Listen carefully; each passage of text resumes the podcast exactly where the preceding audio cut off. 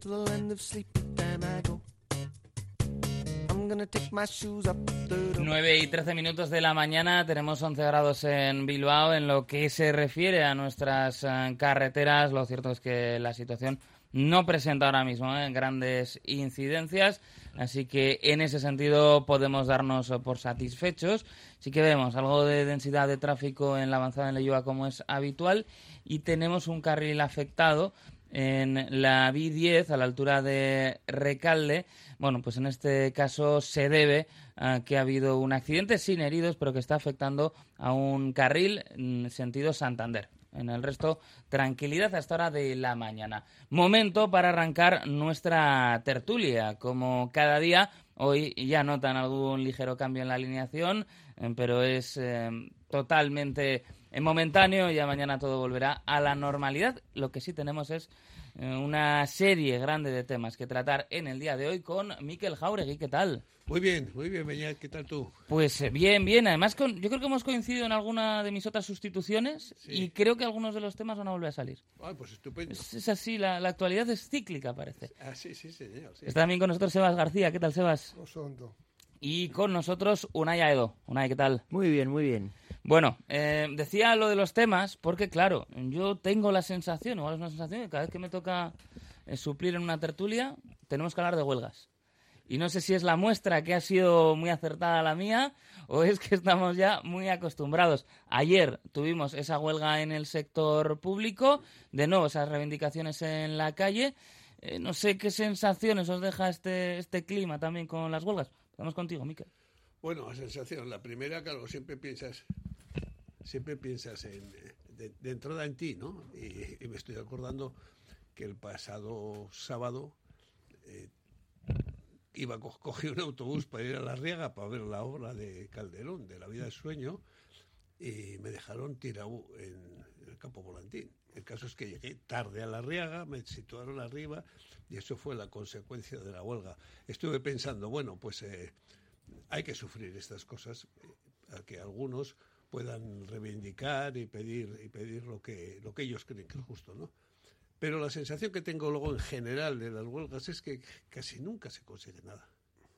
Esa sensación tenemos, o por lo menos no, no, no recibimos ese, ese el, final del cuento, ¿no? Decir, bueno, estas huelgas han tenido, se han eh, eh, provocado 40 huelgas, verdad, y al final, pues efectivamente, estos eh, trabajadores han conseguido estas, eh, estas mejoras o, o no las han conseguido, ¿no?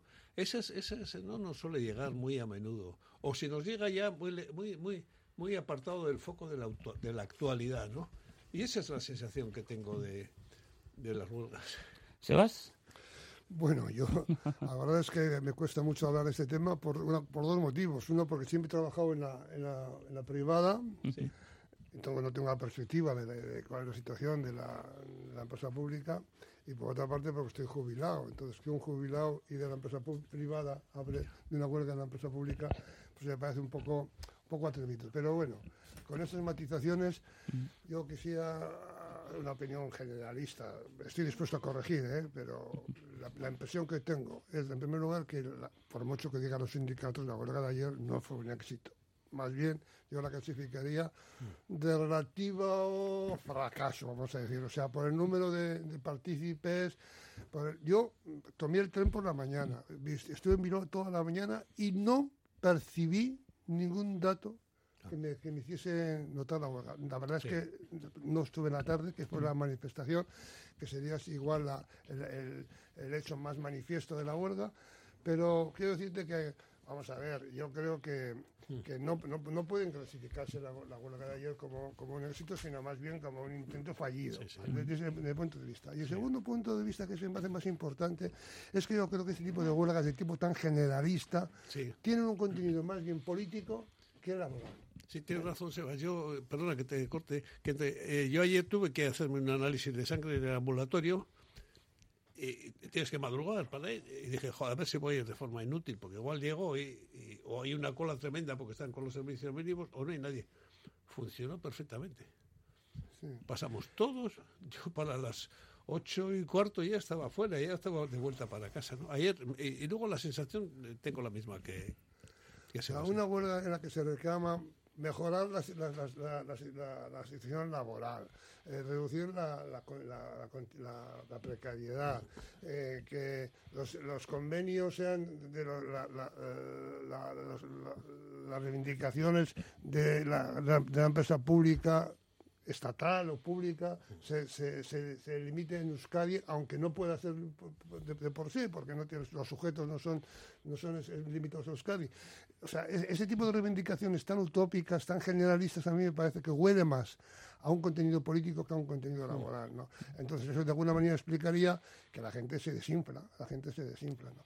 Entonces a mí no me gusta, a mí no me gusta, yo creo que los, los, el derecho de la huelga y los derechos de los trabajadores, la huelga es un, es, un, es un elemento muy importante que hay que defender y que hay que saber defenderlo. Pero sí es, a mí, yo creo que no sé, hasta, hasta- de alguna manera, con toda esta generalización de huelgas, que somos el país con más huelgas de todo, de, todo el Estado, eh, yo creo, no sé si estamos desvirtuando el sentido de la huelga. ¿no? Le estamos dando un contenido más bien político, es una huelga contra el gobierno vasco, más bien que contra las- las circunstancias laborales que se quiere reivindicar. Precisamente según el gobierno vasco, hablaba de un 7% de seguimiento en la administración general, 29% en educación, bastante más grande, y 5% en, en Osakidecha. Así que bueno, pues esas son las cifras, a pesar de que desde los sindicatos sí que hablaban de, de seguimiento amplio. Sí, desde luego, yo venía, por ejemplo, y ni, sinceramente, ni sabía que había, o no sé dónde, creo que ahí no, siguen en la concertada o si Eh, estaban toda han la estado semana. la pasada o- semana eh, con la concertada, hemos tenido esta, y mañana, eh, que es Santo Tomás, eh, habrá huelga de Bilbo Bus. Sí, que quizás la de- las de transportes es la que más te enteras, ¿no? Porque Claro. también estamos acostumbrados aquí en Bilbao y alrededores, ¿no? A movernos en transporte público sobre todo, ¿no? Tenemos, al final, la mayoría tenemos esa costumbre. Vamos en autobús o metro o andando incluso, ¿no? Y sí que es verdad que te enteras, pues como te pasó a ti el otro día, Miquel, que, que te dejan igual tirado o justo han cortado y no te has enterado, porque igual no está bien señalizado en las propias paradas de autobús, etcétera, ¿no? Que es lo que, lo que muchas veces pasa. Y es cuando, precisamente cuando te cabreas, ¿no? Con, con la, con la dichosa huelga. Pero sí que es verdad que, que a colación con lo que ha dicho Sebas, eh, quizás sí que se esté, eh, y es un término que ya ha salido en la, en la tertulia también, ¿no? Banalizando también, ¿no? Como, como muchas otras cosas y muchos otros conceptos eh, y, actos, etcétera, ¿no? En, en- en nuestra sociedad se están banalizando incluso, ¿no? Se, se habla de, de huelga como, como el que habla de, de- de levantarse por la mañana y ponerse un café, ¿no? Y yo creo que sí que es verdad que, que la huelga tiene o ha tenido tradicionalmente o en sus orígenes, ¿no? En sus propósitos eh, iniciales un, un sentido completamente diferente al que, al que puede tener eh, hoy en día, ¿no? Y quizás también muchas veces, eh, claro está, si tenemos unos sindicatos en esta sociedad cada vez más debilitados, quizá con menos afiliación, etcétera, ¿no? Eh, al final esas huelgas serán también mucho más eh, irrelevantes, ¿no? Seguramente. O no contarán con los mismos o con tantos eh, apoyos como lo hacían hace 40 o 50 años, ¿no?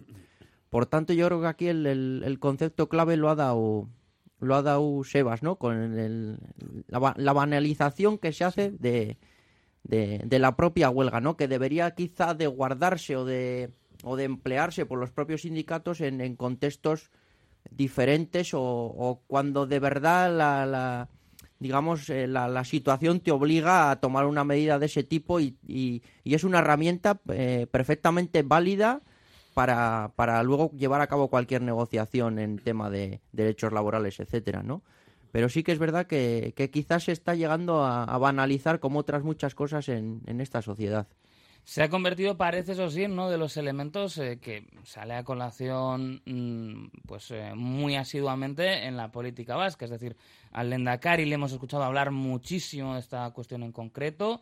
Eh, hemos visto también como, por ejemplo, el otro día, pues en estos micrófonos, el nuevo líder de los populares vascos le tiraba las orejas al Lendakari precisamente porque decía que era responsable de ese número de huelgas. Y claro, nos acercamos a un año electoral en lo que a lo mejor también se habla de esto, ¿no? Eh, de toda esta cuestión de qué supone para Euskadi ser el líder del Estado en lo que a huelga se refiere. A mí, a mí, mm, vale, líder, o no líderes son- no, no me parece muy importante. O sea, sí, muy importante, o sea, la- yo creo, igual son necesarias las dos, O sea, lo importante es que la huelga hay que valorarla en, en sus objetivos y en, su, en la, la importancia que tienen para, para. O sea, porque. Bueno, Euskadi siempre ha sido una, una, una sociedad muy reivindicativa en los temas sociales, ha sido líder en esas reivindicaciones y eso siempre ha sido para nosotros un tic de gloria, de alguna manera. Yo creo que es un dato positivo, que la clase trabajadora tenga conciencia de su situación, eso, eso, eso es positivo. Otra cosa es que cuando hay un momento en el que hay que saber que, yo ayer cuando ya los sindicatos justificaban la huelga por los motivos que daban, sentía vergüenza ajena, Sie- siempre sentía vergüenza ajena. A meterse con el endeudamiento del gobierno vasco, si tiene deuda o no tiene deuda, si tiene dinero en el banco o no tiene dinero en el banco. O sea, me parece que son argumentos que no, no, tienen, no, no tienen sentido, en- en- en- o sea, no tienen una ubicación directa en, esa reivindicación. ¿no? O sea que a mí, el que haya muchas o pocas, bueno, me puede me- en sí mismo no lo veo muy importante. El tema es la, la consistencia del hecho reivindicativo. Sí, sí, tienes razón. Eh, antes lo has comentado, es que me parece que hay detrás más, eh, más elementos políticos que elementos de trabajo, ¿no? Eh, la huelga es mm, protestar contra el patrono, eh, hacerle, llamarle la atención, decirle que hay cosas dentro de esa empresa, de esos que hacen la huelga, hay cosas que están mal, que no les gusta, hay cosas que quieren negociar, que quieren mejorar, etcétera. Es- esa es la huelga, ¿no? Eso es una huelga. A veces pensamos que la huelga es salir a la calle tropecientos mil gritando con la pancarta. Cuando en realidad la huelga es, eh, bueno, pues eh, huelgo, no voy, no voy a ir a trabajar, no vamos a ir a trabajar. ¿Hasta cuándo? Hasta que el patrono se dé cuenta que, que nos necesita, que si, que si no estamos, él va a sufrir las consecuencias de esa huelga y entonces eh, nos dirá, vamos a sentarnos y vamos a hablar sobre estos temas, no sobre los temas políticos, como tú estás diciendo, ¿no? Que si Madrid, que si Barcelona, que no. Esa es la huelga, pero es que al final la huelga, se- para mí, ¿eh? se ha convertido en eso, en un montón de gente protestando por la calle y cuando se llueve o lo que fuera, pasándolo mal, ¿eh? pero al final eh, yo no sé si esos que han protestado sobre Telefónica, por ejemplo, si al final les han, conseguido algo, si se han sentado a hablar. no. Eso es una nebulosa que se queda ahí y algunos sí, pues se conocen, pero en general no. La huelga es salgo a la calle, que se entere todo el mundo que estamos enfadados con esta empresa ¿eh? y nada más. Para mí esa es la sensación. Luego, lógicamente, los, eh, los, los propios sindicatos, yo creo que es que esto, eh, como todas las cosas, eh, el mundo tiene que cambiar. Eh, no sé de qué forma ni en qué dirección, pero los sindicatos de alguna manera debían, no sé qué dirección, ¿eh? pero debían cambiar porque está ya demasiado, si no banalizado, demasiado manoseado. ¿eh? Y se utiliza muchas veces eh, muy fácilmente, ¿eh? sin llegar a utilizarlo cuando realmente se cree que hay que hacerlo, con unos objetivos muy concretos. Y eso es, eh, eso es así. Lo que sí llama la atención, lo que sí llama la atención es que la situación laboral de los trabajadores, en la huelga en general, en general, es mejor en Euskadi que en el resto de provincias. Es en general, ¿eh? de una manera, Sí, sí. gen- o sea, hay menos, menos, hay menos precariedad, hay retribuciones más, más eh, su- superiores. Yo creo que, o sea, los derechos de los trabajadores en general, de una manera general, seguramente los sindicatos alguno me corregiría y tendría razón, pero en general la situación de la- laboral en Euskadi es mejor que en el resto del, el resto del español. Y resulta que las huelgas se hacen en Euskadi y no se hacen en el resto del Estado español. Yo dices, ¿pero qué? O sea, Sí, o sí, sea, sí, parece un Aquí contrasentido. hay un fenómeno raro, ¿no? Eso, eso es un fenómeno raro. Unai. No, y que quizá muchas veces eh, precisamente este tipo de, de- acciones no las toman eh, trabajadores que vamos a decir que tienen unas condiciones laborales eh, mínimamente decentes, ¿no? Seguramente todos, toda aquella, todos aquellos trabajadores, ¿no? Que estén en una situación mucho más precaria, que no estén organizados, ¿no? Como, en, en- o afiliados a sindicatos, etcétera, ¿no? Que se encuentren unas condiciones laborales mucho más, mucho más precarias, seguramente que esos son los que de verdad quizás deberían de llevar a cabo o tener una cultura más de, de- de- de protesta y de huelga, pues seguramente sean los que no, los que no lo hacen luego.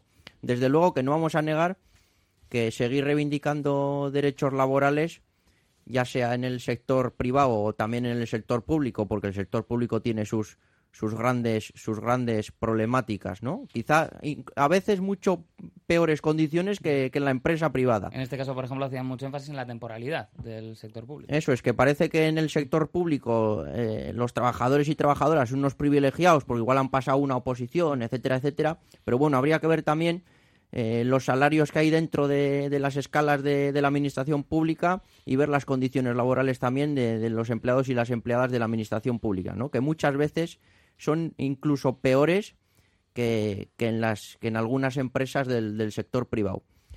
Pero ahora bien, siguiendo con, con lo de la, con lo del tema de la huelga y las manifestaciones, desde luego que, que luego donde se lleva a cabo todo, donde se, donde de verdad se, se corta el bacalao, como diría el otro, no son en las mesas de, de negociación, ¿no?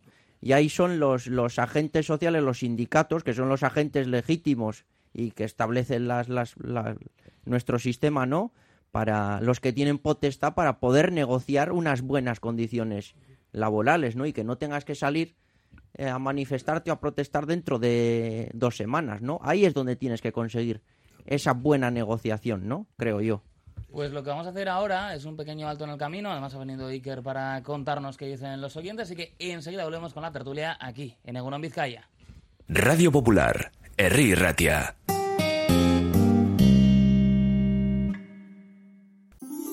Estas navidades regala descanso, regala salud, regala Suite Deluxe. Piensa en tus seres queridos, tus padres, tus hijos, tus familiares más cercanos, pero también piensa en ti, porque tu salud y la de los tuyos es lo que importa. Estas navidades regala descanso, regala salud, regala Suite Deluxe. Suite Deluxe, cambiamos tu cama. Mejoramos tu vida. En Óptica Lázaro también queremos celebrar contigo esta Navidad y te proponemos un regalo con vista para celebrar que llevamos 37 años cuidando de tu salud visual. Nuestro cheque regalo que además es acumulable a todas nuestras ofertas. Óptica Lázaro, único centro médico optometrista Barilux, especialista en Basauri. Sorionac. Campos trae a nuestra mesa todo lo bueno del mar bonito del norte Campos, tradición, calidad y sabor desde 1921. Atún claro, ventres, canchoas del Cantábrico, mejillón, los productos Campos, un placer al paladar y un exquisito regalo gourmet. Visita la web clubcampos.com. Chuac. Si paseas por Bilbao Centro y no has entrado en López Oleaga, te pierdes al mayor especialista en vinos y bebidas, te pierdes la mejor selección de productos vascos, pero también te pierdes la historia viva de Bilbao. Delicatessen López Oleaga, desde 1904, ofreciendo a sus clientes calidad única. Compra Bilbao, compra algo único, compra en López Oleaga, calle Astarloa 3. En Robaldo Joyeros Bichiteguía estamos para ti. Date un homenaje, este año te lo has ganado. Tenemos esa pulsera sortija con el diseño que te gusta. También compramos oro con la máxima valoración y discreción. Robaldo Joyeros Bichiteguía, en Valentín de Berriocho a 10 Basauri y en robaldo.com. Detalles que brillan. IZA Ascensores da respuesta a tus necesidades para cambio y modernización de tu viejo ascensor, instalación en edificios que carecen de ellos, eliminación de barreras arquitectónicas y mantenimiento de ascensores. IZA Ascensores ofrece asesoramiento en ayudas, subvenciones y licencias e infórmate en izaascensores.es. Cada vez tengo más visitas en la web. Ayer me entró el primer pedido por Instagram. Ahora tengo ordenada mi base de datos de clientes y puedo enviarles mis ofertas. He conseguido salir en los primeros puestos de Google. He averiguado por qué apenas tenía ventas en mi web y ya me lo han arreglado. Euscommerce, el programa de transformación digital del Departamento de Turismo, Comercio y Consumo del Gobierno Vasco, gestionado por las cámaras de comercio vascas. Estas navidades comprar en Basauri tiene premio. Comprando en Basauri ayudas al comercio local, haces que nuestro municipio tenga vida y puedes divertirte y ganar premios. Participa en la campaña Compra, gira la ruleta y gana. Solo tienes que girar la ruleta para ganar vales regalos para tus próximas compras y muchos otros premios directos. Del 11 al 23 de diciembre, comprar en Basauri tiene premio. Descubre el Museo de la Industria Armera en Eibar, Eibar Coudala, miembro de la Ruta del Hierro de los Pirineos. Un interesante recorrido por la historia industrial desde los tiempos de los maestros armeros hasta hoy, pasando por la producción de bicicletas, máquinas de coser. Vive la historia de la industria en Eibar. Infórmate de las visitas guiadas en armia-eibar.eus. Madre de Dios ikastetxea matrikula epea zabalik 0 iru urte bitarteko San Ignazioko gure haurtzaindegirako. Jangela, sukalde propioa autobusa urte biti gorako entzat. Eskatu bizita madredediosikastetxea.comen eta izan familia gehiago, abantaila gehiago kanpainaren onuradun. Pausu txikiak, elmuga handiak. Esta Navidad descubre Álava, descubre el Belén monumental de Vitoria-Gasteiz, disfruta de la pista de hielo y sumérgete en el ambiente navideño que inunda las villas medievales de la provincia.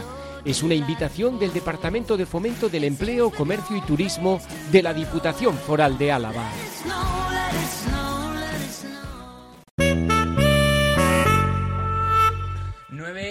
9 y 34 minutos de la mañana, 11 grados en Bilbao. Vamos a fijarnos también en cómo están las eh, carreteras. Ha mejorado la situación en esa B10 eh, sentido Santander, eh, a la altura de Recalde, donde se había producido un accidente que está afectando a un carril, mejora. Ahora mismo tenemos ya solo tráfico denso a secas, así que ha mejorado la situación con respecto a lo que teníamos hace algunos minutos. Eh, Iker Torres, excusa, no sé la fluidez, si hay atasco, si no hay atasco, con respecto a los mensajes. Bueno, están llegando unos cuantos al 688 Eh, 88. el carril está despejado para que manden. Eso es, 688 88 77 88. Nos dice un oyente que no sé, pero tengo una conocida que tiene ahora por Navidad unos 10 días festivos. Ella trabaja de administrativa en Orasakidecha y yo no tengo ningún día al año de libre disposición. Ahí lo dejo. También nos dicen al señor ese que dice que con las huelgas no se consigue nada, igual le parece que se conseguiría más rezando o que los sitios donde menos huelgas se hace hay mejores convenios que en Euskadi. Estoy jubilado y sigo cotizando a mi sindicato por la caja de resistencia que tiene y porque tiene en su nombre la palabra solidaridad y porque los sindicatos se tienen que autofinanciar lo máximo que se pueda. Hay turno de réplica ahora. Sí, ahora, ¿tenemos alguno más? O, Sí, bueno, sí, hay más, hay más. Vamos con esto. Hombre, el- lo que se ha comentado yo creo ha sido que muchas veces no nos llega, ¿no? Sí, Ese sí, resultado, no. más que que no Yo- exista resultado. Yo no, no, no comentaba de que no haya o deje de haber, es que no nos llega el, el acuerdo, si ha llegado o si no ha llegado, ¿no? Es así, estoy, estoy absolutamente, totalmente de acuerdo ¿eh? con, con el derecho a huelga y, el que, y la afiliación de los trabajadores a, a las- a los sindicatos, ¿no? Pero sí tengo la sensación de que de alguna manera deben actualizarse, deben actualizarse. Estamos viviendo ya en, un- en un siglo en el que están ocurriendo muchas cosas y muchas velocidades y yo creo que mantenerse como eh, históricamente se han mantenido me parece que eh, debe de tener algún, algún cambio, ¿no? Por lo menos eh, pensar y pensar que en el futuro esto tiene que cambiar. De De alguna manera. yo, aunque no aunque no iba para mí, qu- quiero comentar, no sé qué viene eso de rezar o no rezar para las huelgas, me parece una, una, un comentario fuera, fuera, fuera de línea. Y en segundo lugar, yo, no, yo sí creo que se consiguen cosas con las huelgas. ¿Cómo no se van a conseguir cosas con las huelgas? Lo sabemos por experiencia. Pero había que también poner en la, en la- en la balanza lo que se pierde con las huelgas. ¿Eh? Que, que Euskadi el que, que fuese la, la- la- comunidad más competitiva, que fuese la comunidad con mayor PIB hace unos años y que ahora sea la tercera o la cuarta, no, también tiene que tener parte con la, con, la- con la conflictividad de este país. ¿eh? O sea, quiero decirte que claro que se consiguen cosas, claro que se consiguen cosas, pero también se pierden cosas. ¿eh? Entonces habría que, que- habría que te- tener un criterio suficiente para saber valorar las dos partes de, de- de que- lo que está en juego. Y No, sobre es- todo, vamos a ver, en la huelga de ayer, el que pierde, ¿sabes quién fueron? Los alumnos perdieron. Los alumnos perdieron. Sí, fue el mayor seguimiento en este caso en educación. Los, los- los alumnos fueron los que perdieron. ¿eh? Perdieron también los colegios, seguramente. Pero los, los- los- los- los alumnos son los que pierden. O sea, los, los- los resultados de PISA no son sin justificación. ¿eh? O sea, claro que, claro que hay pérdidas. ¿eh? Hay ganancias y hay pérdidas. Las dos cosas hay que saber valorarlas. Nos llega más mensajes. Este festival diario de huelgas de funcionarios de todo tipo y condiciones hilarante. Hay mucho vago y mucho sindicalista ocioso a los que hay que dar contenido en su vida diaria. También nos dicen que es exactamente lo que decís. La patronal es el gobierno vasco que tiene más del 40% de los trabajadores eventuales y rotando de puesto de trabajo continuamente sin poder sentarse en ningún sitio. Motivos suficientes como para salir a la huelga. También nos dicen que Urcuyu dijo hace 10 años que había que rebajar el número de empleados públicos en relación al privado. Hoy ha crecido un 10%, son 153.000 más que entonces. ¿Cuántas huelgas se convocan en el sector privado? ¿Será que están mejor pagados? Y nos lanza una sonrisa también. Nos dice otro oyente por aquí, eh, Sebas, siempre se pierden pelos en la gatera, nos dicen. Eh, por el espíritu de lucha de los vascos es porque estamos mejor socialmente que en el resto de España. También nos dicen que él ha trabajado en varias comunidades y allí los sindicatos, eh, comisiones obreras, UGT, que no se mueven en, res- en diferencia con lo que sucede aquí en Euskadi. Y también nos dicen que a ver cuáles son los resultados de PISA en el resto de España. Han sido eh, muy malos, pero es verdad que Euskadi no ha estado entre las... Han sido muy malos en general, pero Euskadi ha estado eh, una parte no demasiado positiva, también teniendo en cuenta ese, ese contexto. Es verdad que, por ejemplo, en lugares como Cataluña han sido muchos peo- peores. Y bueno, queda mucho para hablar, si pisa sí, si pisa no, si es un buen eh, elemento para medir, en fin, eh, daría para mucho, pero es cierto que la caída era, era generalizada, ¿no? Lo que apuntaban esos estudios en las últimas semanas. Pues esos son los mensajes que están Bien. llegando al 688 Perfecto. 88 77 88. Pues aprovecho entonces para sacar otro tema, porque claro, está igual a alguno le ha llegado un mensaje de que entra eh, Sky Showtime en, en Movistar, ¿no? Eh, oye, nuevo catálogo, ¿eh? sí, sí. Pero entre todo lo que va a entrar, también va a entrar, parece, el gobierno en Telefónica con un 10%. Se había hablado muchísimo de la entrada de ese dinero saudí, de la preocupación que podía generar.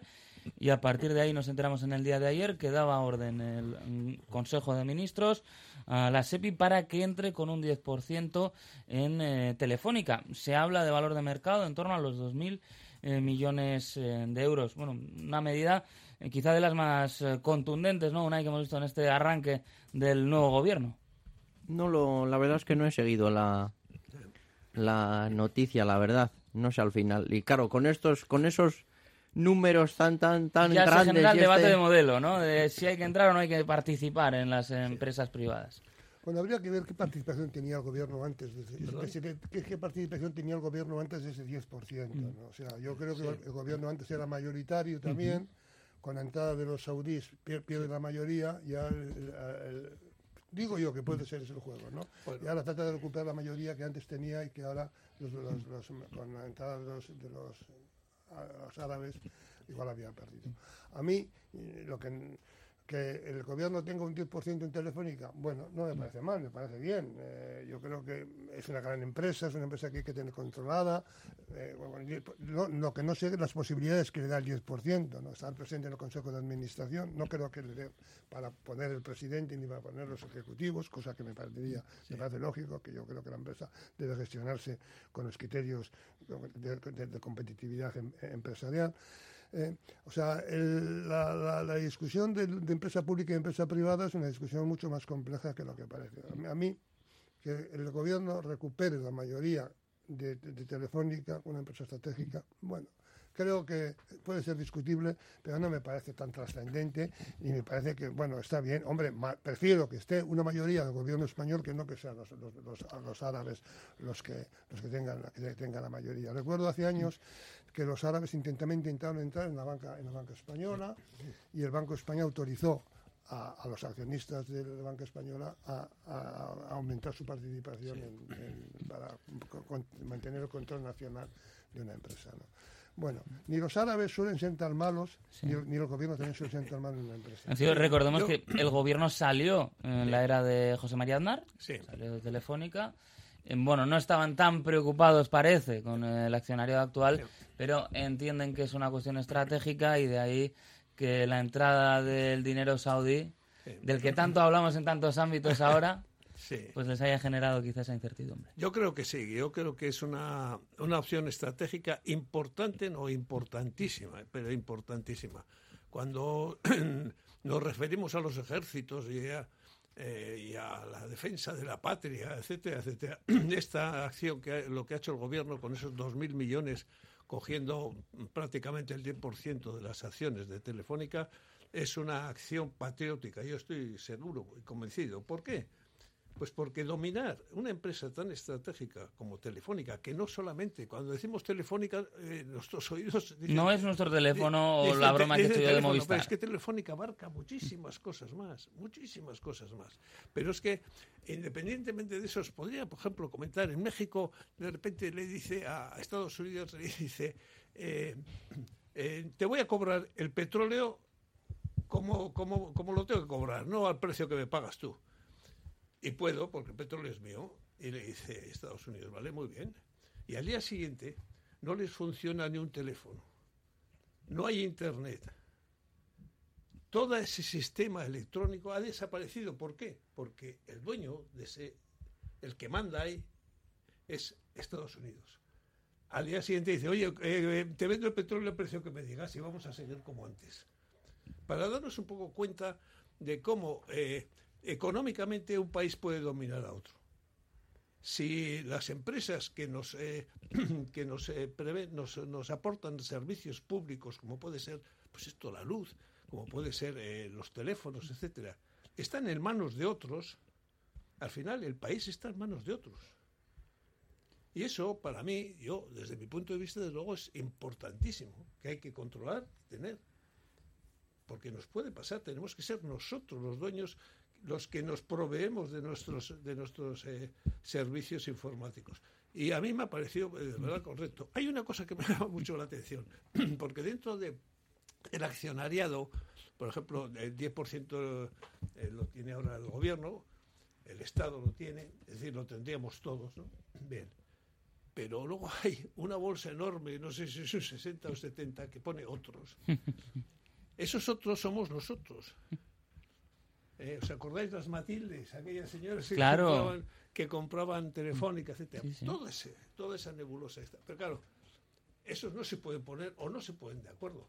Pero ¿y si se pusieran de acuerdo?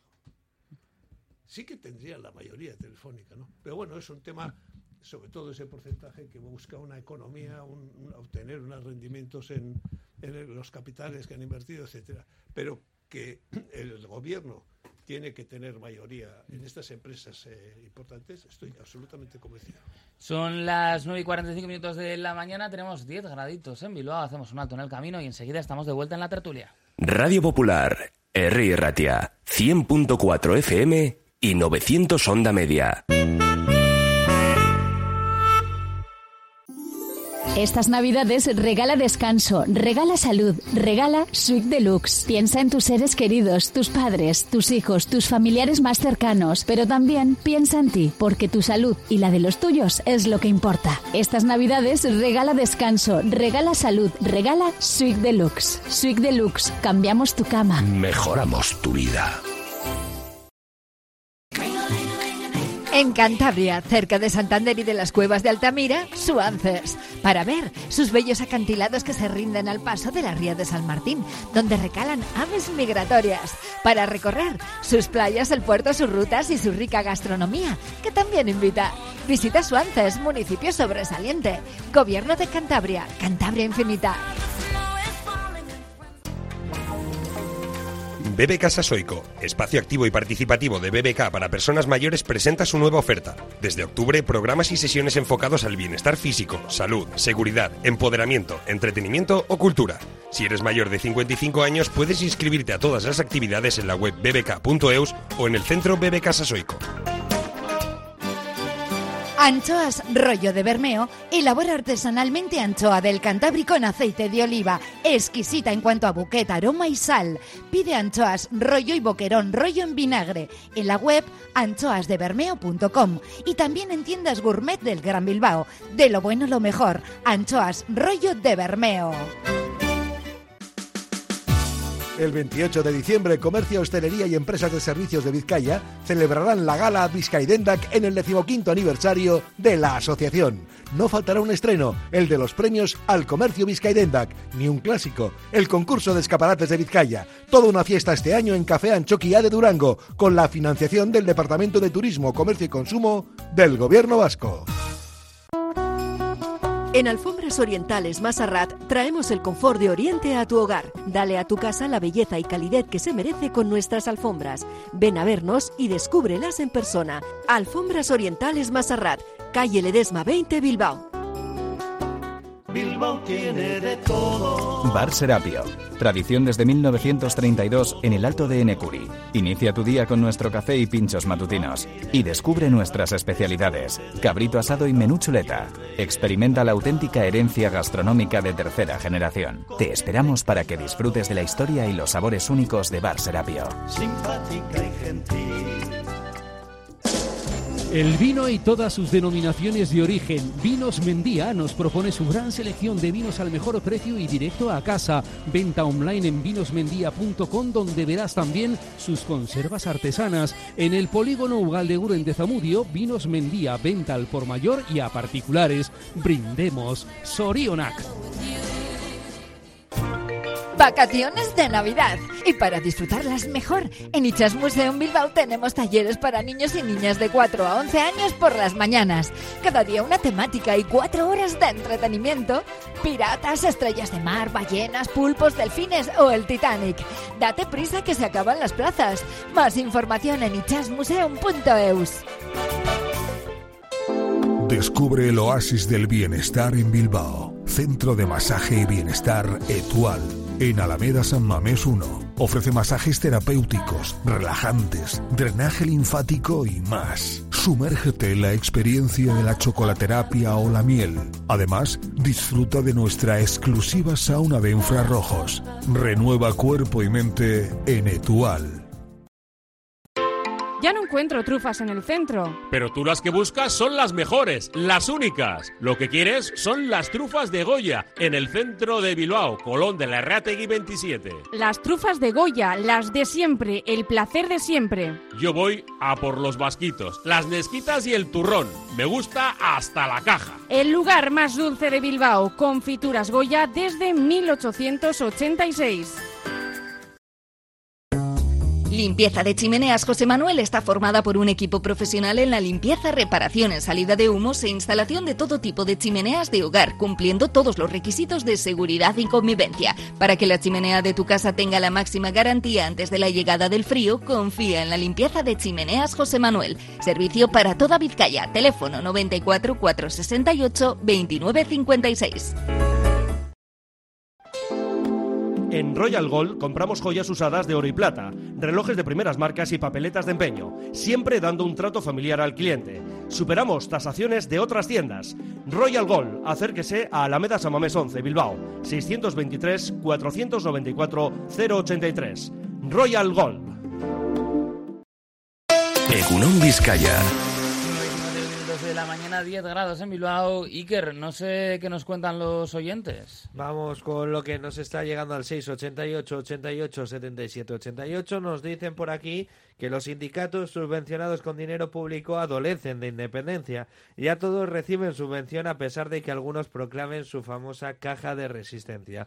En 2022 el gobierno vasco repartió 432.000 euros entre ellos. También eh, nos dicen en torno a la compra de ese 10% de Telefónica por parte del gobierno que llegará a los peperos y lo volverán a vender. También nos dicen, si hay dudas en eso, eh, que vaya un capital extranjero a Francia a comprar una empresa estratégica. A ver si lo consiguen. Egunon, hoy habláis eh, de la entrada del gobierno en Telefónica, solo espero que no pase como aquí con Euskaltel. Que tengáis un buen día. Y por otro lado nos dicen que Aznar regañó regañó no, entiendo que regaló Telefónica y Argentaria a los amigos por precisar.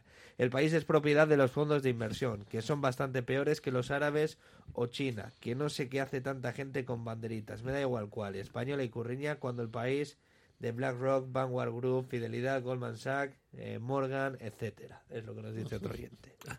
Pues lo que nos dejaban, eh, efectivamente, es algo que siempre suscita, ¿no? Ese debate en torno a los modelos y sobre todo, porque no nos vamos a engañar, estamos a un nivel de polarización en el que cualquier cosa que haga el gobierno va a ser motivo de debate, ¿no? No, que al final son, son cuestiones, como, como bien se comentaba, ¿no? Que, que atañen también a la, a la soberanía de los propios países, ¿no? Al final. Y que luego, joder, parece que siempre el Estado tiene que asumir eh, todas aquellas infraestructuras o servicios o empresas incluso, ¿no? Que, que, que, que, son deficitarios, ¿no? Y ¿por qué no va a poder el Estado gestionar una empresa eh, que da un servicio público eh, muy relevante, ¿no? Y que, y que genera beneficios, etcétera, ¿no? Pues, antes teníamos también eh, eh, muchas, muchísimas más eh, empresas que eran eh, propiedad o que gestionaba el propio Estado y luego se han ido en los 70, 80, ¿no? Con el, precisamente con el cambio de, de modelo de gestión económico y político, ¿no? Pues se fueron, se fueron privatizando o el Estado las dejó yendo. ¿no? Ahora veremos también con, por ejemplo, sacando el tema, ¿no? Con Ujú. Milei a ver qué, qué políticas de este pelo lleva en lleva a cabo en, en Argentina, ¿no? Parece que lleva precisamente el camino contrario a este, ¿no? A, a precisamente a des- est- o desestatalizar o desnacionalizar eh, algunos sectores eh, bastante relevantes allí. Pero bueno, sí, todo lo que sea, yo creo que todo lo que sea soberanía eh, económica de los propios estados, ¿no? Yo creo que es bueno para, para la ciudadanía, desde luego. Sí, sí. Es así, que, que el coche sea de sea nuestro, ¿no? O sea, que, que no tengas que pedir, oiga, ¿me, me- me dejas el coche? No, el coche es nuestro, tenemos el coche. No sé si el coche es muy grande, muy bueno, esto es, eh, con aire acondicionado, pero tenemos un coche, ¿no? Y funciona, y no sirve, ¿no? Vale, vale, pues igual otro mejor tendría, pero, pero que sea nuestro, que sea nuestro, que no sea de, del vecino que le diga, oye, ¿me puedes dejar el jueves el coche? Eso es, esto, esto es así. Pero bueno, hablabas de, de que ahora va a haber, eh, está habiendo una guerra total, ¿no? Contra las instituciones y contra todo lo que pueda hacer el Estado. Parece que se han puesto todos la escopeta y están disparando a todas horas, ¿no? Ahora se han puesto a disparar, los del PP se han puesto a disparar con, con manzanas y con peras y con fresas, con la historia de la fruta, ¿no? Eso es a regalarle a los militantes eh, cestas de fruta por aquello, pues, el famoso momento de Ayuso. Nunca, habría, nunca hubiera pensado que se puede caer, se puede caer tan bajo, ¿no? Claro. O sea, que la imaginación, la imaginación suele servir para, para, para mejorar las cosas, ¿no? Pero en este caso es un circo. la sí, sí. imaginación de las frutas. Y esto, esto, es, esto es un Con la cesta, Y con... que, y que, y que- y que el, el- el- el- líder de la oposición la coja la cesta. Eh, bueno, claro, solo le falta coger la motosierra, ¿no? Como a mi ley. Es que es que es, y, no tengo nada, o sea, no es que no, no les quiero, no quiero criticar, es que a mí me gustaría que ese partido de verdad eh, fuera serio, fuera serio y defendiera sus valores, que, que los tienen y que los, que, que los defendieran con seriedad, eh, con, un, con un poquito más de clase, que no fueran tan chabacanos. Eh, y no es, es que no estoy criticando porque vayan contra el PSOE, etcétera, no es que a mí me da vergüenza ver a una persona presidenta de, de Madrid y a un líder de la oposición con una cesta de frutas que además todos sabemos lo que significa. Claro, claro, que, que ha sido el no dar Es- marcha es atrás un- con lo que Es hizo. un taco, un insulto. Y, eh, y se abrazan al insulto. No, no lo acabo de entender. Estoy asombrado, de verdad. Lo cierto es que ha sido una de las imágenes de, de la semana, ¿no? El Partido Popular eh, abrazando el, el meme, pero no en Internet, sino en la vida real. No sé, que al parecer decían eh, ayer, no sé cuándo han tenido la, la cena, pero que en la cena no había fruta de, de no, postre. de eso. eh, había alguna fruta, pero fermentada, seguramente, y en botellas. Eh, eso, eso sí que daba la sensación, porque había algún discurso que era un poco más pastoso de lo habitual. Pero ya estaríamos entrando en otros eh, terrenos. Pero sí, qui- quizás, ¿no? Como decía Miquel, ¿no? Un poco, joder, no sé, esta política de, del show, pero además del show ya chabacano, ¿no? Rozando lo, lo- lo- joder, es que no sé, porque por lo menos, oye, una algún chascarrillo, alguna cuestión Sí. graciosa ya, eh, digamos, eh, de humor inteligente, ¿no? En un momento concreto, pues bueno, pues, pues puede tener su cierta gracia, pero es que ya es, es un es un es un show ya un tanto ya eso chabacano, es que, que no no y que solo denigra al final eh, al- como estamos viendo con los con los sindicatos, ¿no? Eh, que al final terminan denigrados. Sí.